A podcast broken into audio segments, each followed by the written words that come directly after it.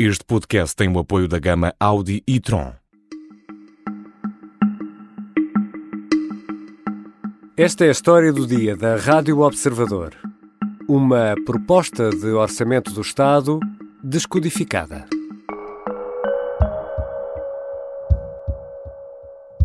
Muito boa tarde a todos. Quero agradecer a vossa presença. O Governo acabou formalmente de entregar ao Presidente da Assembleia da República a proposta de Orçamento de Estado para 2023.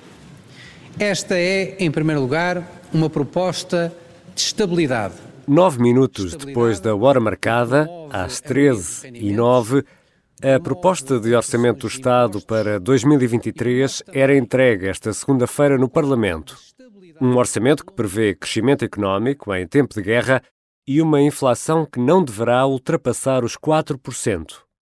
Um orçamento que vai ainda ser discutido e alterado no Parlamento, mas que tem aprovação garantida pela maioria socialista. Para a proteção das famílias, para a proteção das nossas empresas, em particular nos momentos mais incertos que a conjuntura externa nos traz. Estabilidade, confiança, compromisso. É esta, no fundo, a síntese do orçamento para 2023 que começaria agora a apresentar-vos de forma mais detalhada.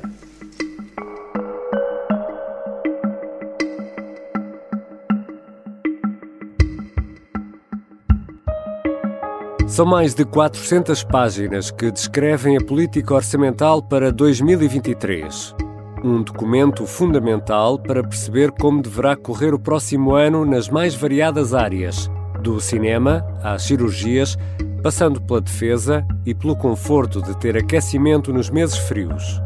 Olhando para esta proposta, podemos fazer várias perguntas. A minha empresa vai ter margem para crescer?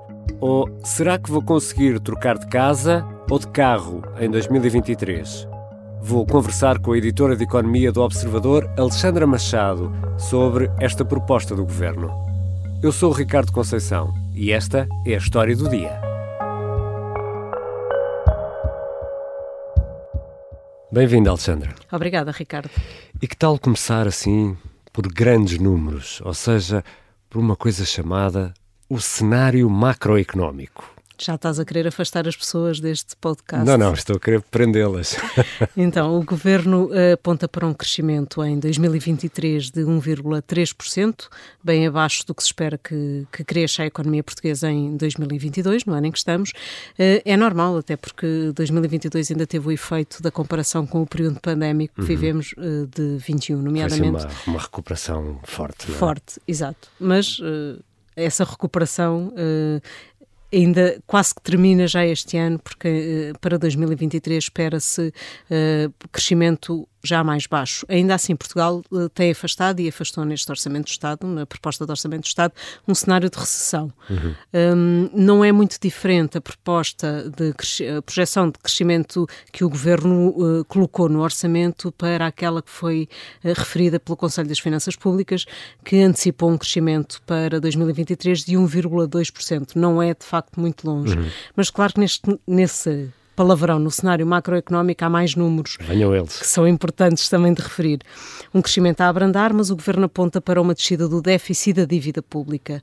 Uh, e isto é relevante depois claro. para o que vamos ver no futuro. O déficit em 2023 deverá ficar em 0,9%, ainda assim uh, despesa mais alta que as receitas, uhum. face aos um, quase 2% este ano, uh, deve ficar em 1,9%. A dívida pública deverá essa descer para 110, 111% uhum. por cento do PIB contra os 115 deste ano. Um último número muito relevante nesta altura, e permita que diga, é o governo apontar para uma inflação no próximo ano de 4%, contra os 7,4% uh, previstos para este ano uhum. de 2022. Lembro só que para este ano há entidades como o Banco de Portugal a prever 7,8% para este ano. Ora, e a previsão do, da inflação para o próximo ano é de 4%. 4%. Estes números são fundamentais porquê? Porquê é que começámos por aqui, Alexandra Machado? Porque é por aqui que o governo começa quando faz um, um plano de receitas e despesas para um ano. Os números são muito importantes porque determinam essas contas uh, com o cenário macro, com o seu cenário macro, o governo constrói uh, a tal projeção de receitas e a tal projeção de despesas uhum. com base nos, nos dados que tem de projeção de crescimento da economia e da inflação. Por outro lado, também é pensar neste cenário macro que vai construindo as medidas uh, que estabelece no orçamento, nomeadamente as medidas de apoio um, e, e, e, também a projeção dos impostos, que são as receitas, uhum. uh, uh, são influenciadas pelo que se acredita ser, uh, que vai ser a inflação. Eu dou só um exemplo: uhum. os impostos sobre bebidas, veículos ou tabaco vão ser atualizados em 2023 à taxa de 4%, ou seja, à inflação que o governo está a prever ter em 2023. Uh, apesar de ser este o número, há muitos economistas que acreditam que a inflação não vai ficar nos 4%, uh, ainda que o Ministro das Finanças mantenha uh, que 4% é, é, é possível, mas concluiu não deixa de ser elevado, e é de facto um número elevado. Não lhe posso dar uma resposta cabal, posso lhe dizer que este é o melhor cenário que nós temos, uh, num contexto que antevemos que é um contexto que, uh, mesmo que as coisas corram bem em muitas frentes, uh, haverá sempre uma perturbação significativa ao, ao longo do ano de 2023. O que eu posso garantir, e isso sim é a minha obrigação, a minha e da equipa do Ministério das Finanças, é assegurar que nós temos uma situação financeira e orçamental capaz de lidar com fenómenos adversos. Alexandra, é, o ministro foi questionado uh, e diversas vezes na apresentação do, do, Orçamento de Estado sobre é se não se estaria um pouco otimista ou demasiado otimista em relação ao futuro. Uh, se punha de lado a hipótese de uma recessão e sem se comprometer, Medina uh, lá respondeu que o país está preparado para eventuais embates, quase que a dizer que temos aqui uma, um airbag que nos vai defender. Temos mesmo esse airbag?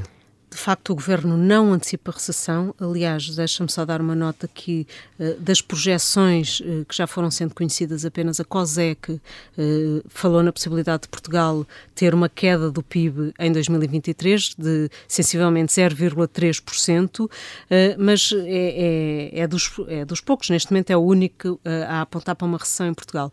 Ehm, depende muito do que acontecer, aliás, no resto da zona, da zona euro. O BCE, para a zona euro, para o conjunto do bloco, uh, prevê um tenue crescimento de 0,9% uhum. em 2023, ainda que tenha já dito que num cenário muito adverso, uh, esse valor possa ser igual, mas com sinal negativo, ou seja, uma queda de 0,9%. Quando Fernando Medina fala de que uh, estamos preparados para esses eventuais embates, quer, quer digamos, afagar o seu ego dizendo que faz bem em ter as contas certas uhum. e, e, é de contas certas que ele tem sempre uh, colocado a tónica dos seus orçamentos e essas contas certas é que, é, é que permitem, uh, no entender de Fernando Medina, uh, que Portugal esteja preparado para os tais embates, nomeadamente com a queda da dívida pública.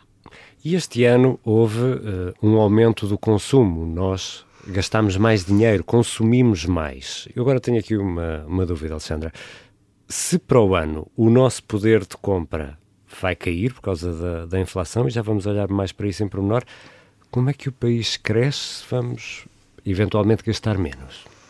A evolução do PIB tem várias componentes que contribuem para ele. Uh, não é apenas o que as pessoas compram, que é o chamado uhum. consumo privado, mas também existe, uh, para além do consumo privado, existe o consumo público e uh, o investimento e o comércio internacional, as exportações e importações. Uhum. Ora, o que é que está previsto que aconteça no próximo ano, um, no tal crescimento projetado de 1,3%, é que este valor tem implícita uma projeção de crescimento do investimento de 3,6%.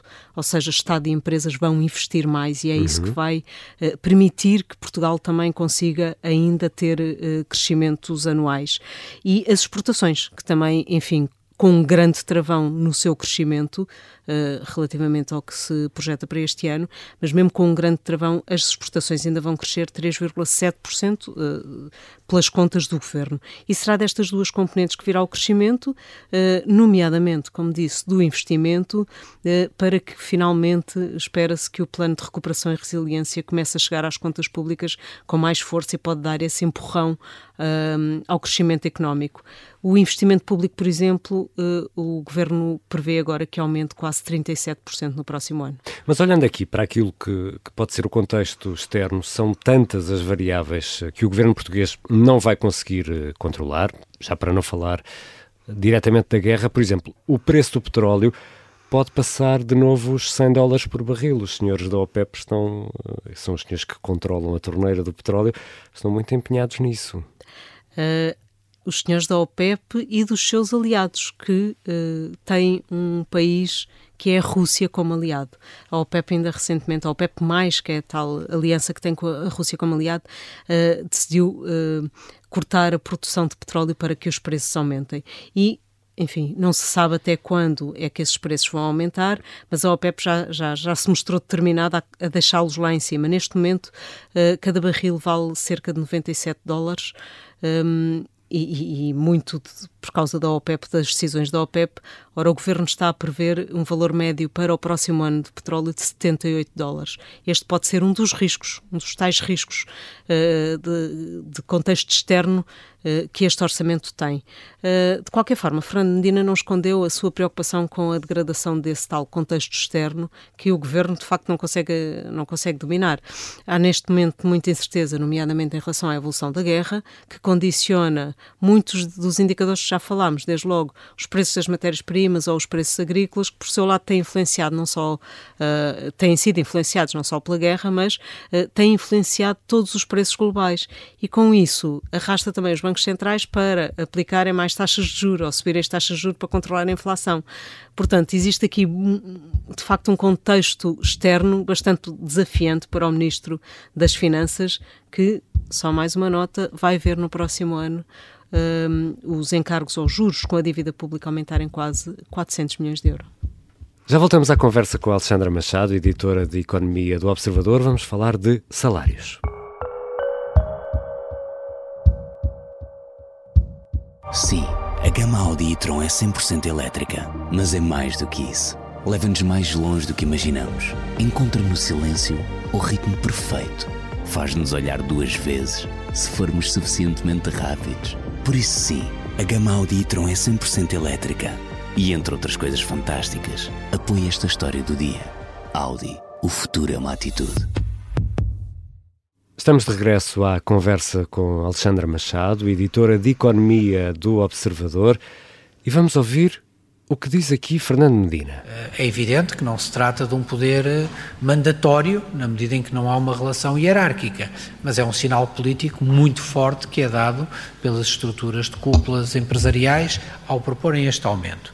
Em segundo lugar, o Governo criou especificamente um benefício fiscal relativamente para apoiar estas valorizações salariais que consiste, que se aplica precisamente dos 5,1 para cima de aumento. E por isso é uma das condições de acesso a esse benefício fiscal. Vamos então olhar para os salários. Por exemplo, no privado foi fechado um acordo com os parceiros sociais que prevê um aumento médio de 5,1%. No público é semelhante este valor, Alexandra? O Governo chegou a acordo com os sindicatos da função pública para uma atualização salarial média de 3,9%. Mas juntando aqui as progressões e prémios, a massa salarial do Estado eh, de facto vai crescer os tais 5,1%. Ajuda-nos aqui a fazer esta conta. Se a inflação para este ano andará ali nos 7,4% e o aumento é de 5,1%, vamos perder poder de compra ou não? Claro, essa conta é muito, é muito simples de fazer. Até eu consigo fazer. Ainda assim, Fernando Medina, na conferência de imprensa, um, admitiu rever a proposta de atualização das pensões se a inflação em novembro ficar acima do que estava a prever quando anunciou uh, a, a, tal atualização da, das pensões. Mas foi esse o único ponto em que admitiu rever uh, para a função pública. O governo já disse que não tem margem de manobra. Para os jovens, há uma promessa de melhoria fiscal, uma redução do IRS, por exemplo? Sim, para os jovens vai haver o reforço do IRS jovem, eh, não só na percentagem de isenção eh, do imposto nos, durante os cinco uhum. anos que ele, que, ele é, ehm, que ele é aplicado, mas também serão aumentados os limites máximos do benefício de cada ano. Lembro que esta medida tem um custo orçamental de 15 milhões, só podem aderir os jovens até 26 anos ou tendo 28 se forem doutorados, o que significa que podem ter a vantagem fiscal até 31 ou 33 anos, já que o programa é para os tais 5 uh, eh, anos, só para referir que nestas novas, uh, neste novo reforço do IRS jovem, no primeiro ano os jovens terão uma isenção de imposto de 50%, está atualmente nos 30%, no segundo ano terão uma isenção de 40%, nos terceiros e quartos de 30% e no último ano de 20%, atualmente está nos 10%. Alessandra, há aqui um outro ponto uh, importante, e não vamos entrar aqui em questões muito técnicas, mas eu sei que tu vais conseguir explicar isto com grande brilhantismo. A questão dos ajustes uh, dos intervalos nos escalões de IRS e o mínimo de existência. É preciso atualizar isto tudo por causa da inflação para que as pessoas que recebam eventualmente agora um aumento não fiquem a pagar mais imposto, não é? Uh, no IRS foram as novidades maiores desta apresentação. Uh, existe a tal mudança de taxa do segundo escalão que passa de 23% para 21% e, como disseste, uh, a reformulação da fixação do mínimo de existência, isto para que se corrigisse uma injustiça que era quem ganhava um bocadinho mais que o salário mínimo acabava por receber, que levar para casa em termos líquidos, quase o mesmo que o salário mínimo. Uhum. E essa, esse desajustamento foi o que motivou uh, esses, essas duas alterações. Um, a, a taxa do segundo escalão é a única que muda, mas como o imposto é progressivo, as taxas efetivas a partir desse segundo escalão também acabam por diminuir. O primeiro escalão não muda, precisamente porque há alteração no mínimo de existência, que é o patamar até ao qual não se paga IRS. O governo já, já tinha anunciado que pretendia fazer essas mudanças, porque havia a tal distorção e agora vai avançar mesmo com elas. Uh, ainda no IRS há uma mudança que vai, vai ser aplicada ao longo de 2023, que é uh, o encurtamento entre uh, as taxas ou a retenção que é feita de imposto mensalmente e aquilo que depois anualmente se declara ou se, se, se, ou se recebe ou se, uhum. ou se paga depois anualmente. Isto para quê? Para que mensalmente a pessoa consiga receber mais e não tenha que e depois não, não vai receber tanto reembolso, mas existe aqui um fator de liquidez mensal uh, que vai ser também Uh, importante nesta, nesta fixação da, das alterações nas tabelas de retenção na fonte. E essas linhas também tiveram de ser atualizadas uh, por causa da, da, inflação, não é? Para não haver aqui uma penalização. As atualizações foram feitas a 5,1%, uh, um bocadinho abaixo da inflação, uhum. mas existem aqui outros fatores que podem atuar nesse, nesse, nesse imposto ou nessa aplicação dessa taxa. O crédito à habitação em Portugal representa cerca de 94 mil milhões de euros. Uh, como imagina, a introdução de medidas uh, de natureza fiscal, de subsidiação coletiva do país relativamente a créditos à habitação é uma medida uh, de uma extraordinária uh, exigência financeira, que neste momento, aliás, creio que uh, obstaculizaria aquilo que era essencial, que é haver uma negociação entre as instituições e os particulares. Alexandra, o Governo avança com outras medidas, algumas não ficaram assim muito bem explicadas, para fazer face ao esperado aumento das taxas de juro, por exemplo, nas Euribor, que que é referência para a maioria do, dos empréstimos uh, bancários, empréstimos da casa. Ora, se há alguns anos era possível deduzirem em IRS, no fundo descontar os juros que se pagavam uh, para a compra de casa, isso acabou, uh, explicou o Ministro das Finanças, que isso não vai acontecer em 2023. O que é que o Governo vai fazer para tentar facilitar a vida de quem tem o empréstimo à habitação?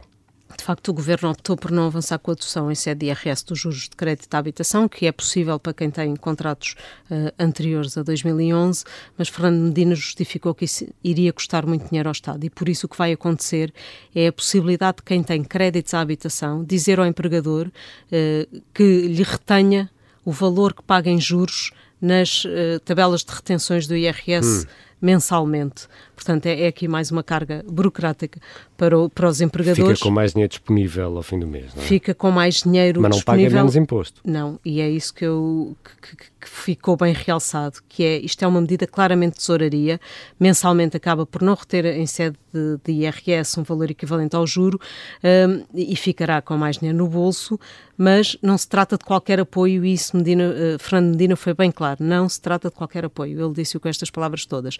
Um, e, e, e por isso, quando houver depois a declaração, o preenchimento da declaração de IRS em termos anuais, já se sabe que isso vai lá estar a penalizar os reembolsos. E torna-se obrigatório os bancos darem uma resposta quando o cliente pede para negociar o crédito. O governo está a trabalhar num diploma específico para a banca. Eh, a banca já tem vindo a negociar com alguns dos seus clientes os créditos, nomeadamente os da habitação, mas o que o governo já disse é que está a preparar um, o tal diploma específico para que seja mais fácil, por um lado, converter créditos ou, ou converter de taxas, um, o nível de taxas e o prazo dos créditos à habitação, nomeadamente até regressando a uma taxa uh, anterior, e eliminar temporariamente a comissão de amortização antecipada. Estas medidas não são do Orçamento do Estado, será um diploma à parte, pelo que ainda uh, tem de se ver como ficam em concreto e como é que serão aplicadas em concreto.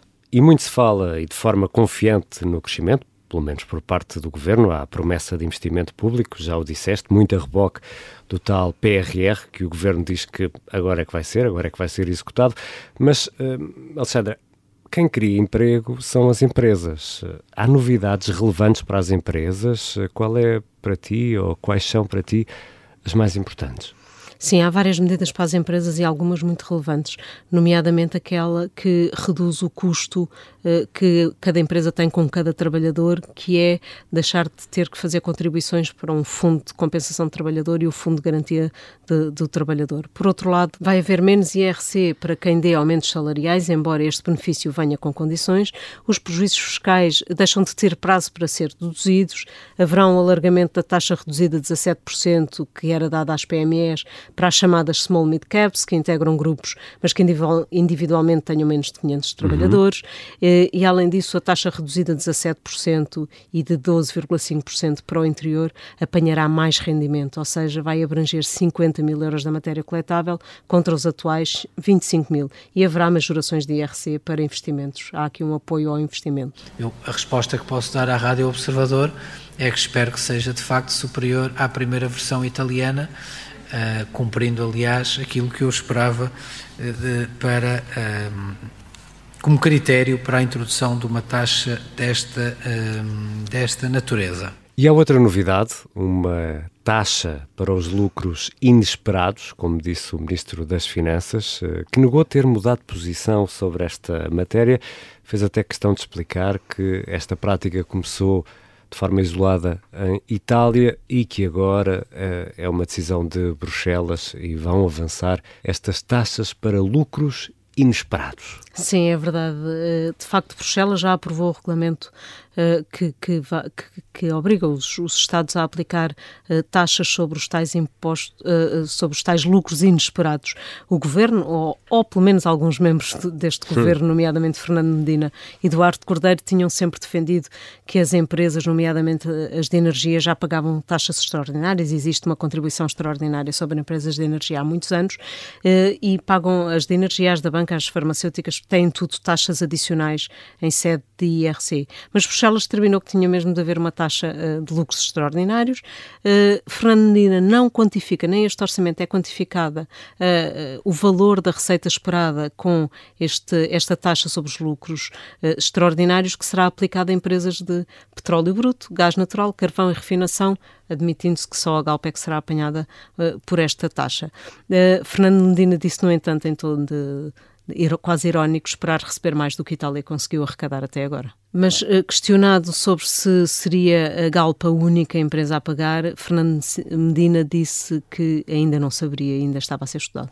É o que lhe estou a dizer, eu não sou capaz de responder neste momento, porque o regulamento foi aprovado ontem, vamos ter agora que o ver, tem vários setores de atividade, lá estão expressos, eh, eu apresentei-os há pouco na minha, na minha na apresentação que, que fiz uh, e por isso aplicaremos o regulamento e depois uh, em breve isso, isso será conhecido.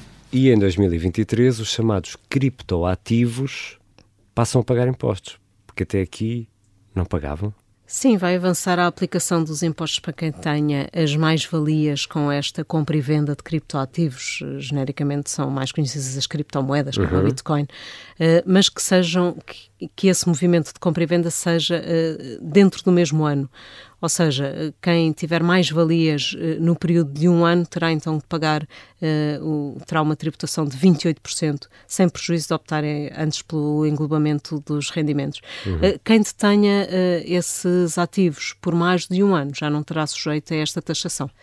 Ainda nos criptoativos também haverá imposto para a transmissão destes ativos, como acontece quando, quando vendemos imóveis, e haverá ainda imposto de selo para as comissões que são cobradas na intermediação da compra e venda destas, destas moedas.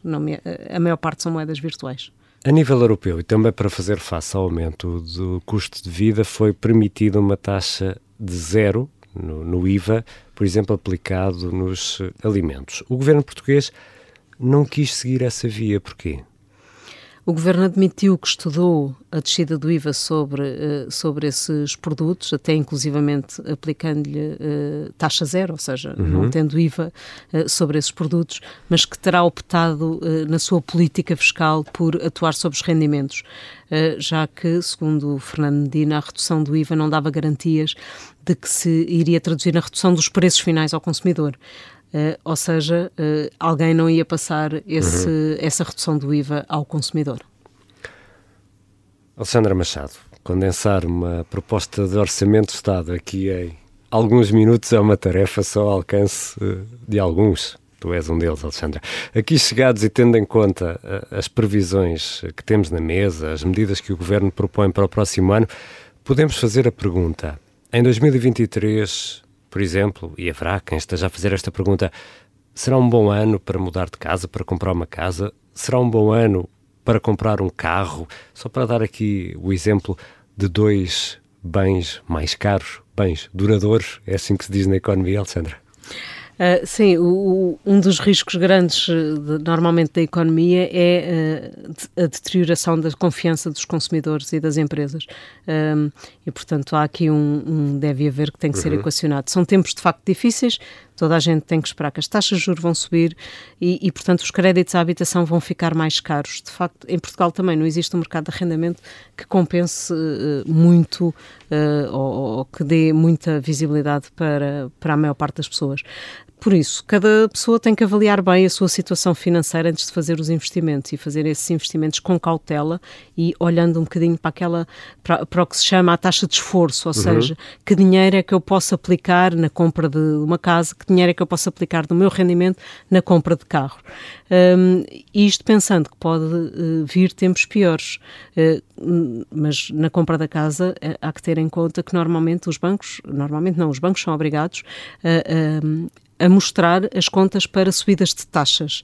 Portanto, há que olhar para todo o conjunto do, do, do, empréstimo e não apenas para uma ou outra vertente. Quanto ao carro, o Governo até prometeu um apoio ao bate de veículos em fim de vida, queria uhum. dar aqui uma lufada uh, ao setor, uh, mas não se falou disto neste orçamento. Prometeu no âmbito do acordo de rendimentos com os, com os parceiros sociais, mas neste orçamento é omisso sobre essa aplicação. Mas mais, mais uma vez também aqui o investimento tem de ser feito consoante a situação financeira do consumidor. No carro tem um problema acrescido, é que mesmo que tenha dinheiro para o carro pode pode não haver carros disponíveis para a entrega. Obrigado, Alexandra. Obrigada, Ricardo.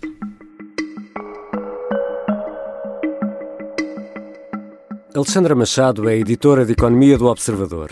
No site temos vários textos que olham em pormenor para algumas destas propostas do governo. Vale a pena também ler ou ouvir em podcast a entrevista do Observador a Fernando Medina, que está disponível no site ou nas aplicações que normalmente usa para ouvir podcasts. Esta foi a história do dia. Ouvimos neste episódio vários sons do Ministro das Finanças, Fernando Medina, na conferência de imprensa de apresentação do Orçamento do Estado. A sonoplastia e a música do genérico são do João Ribeiro. Eu sou o Ricardo Conceição. Até amanhã.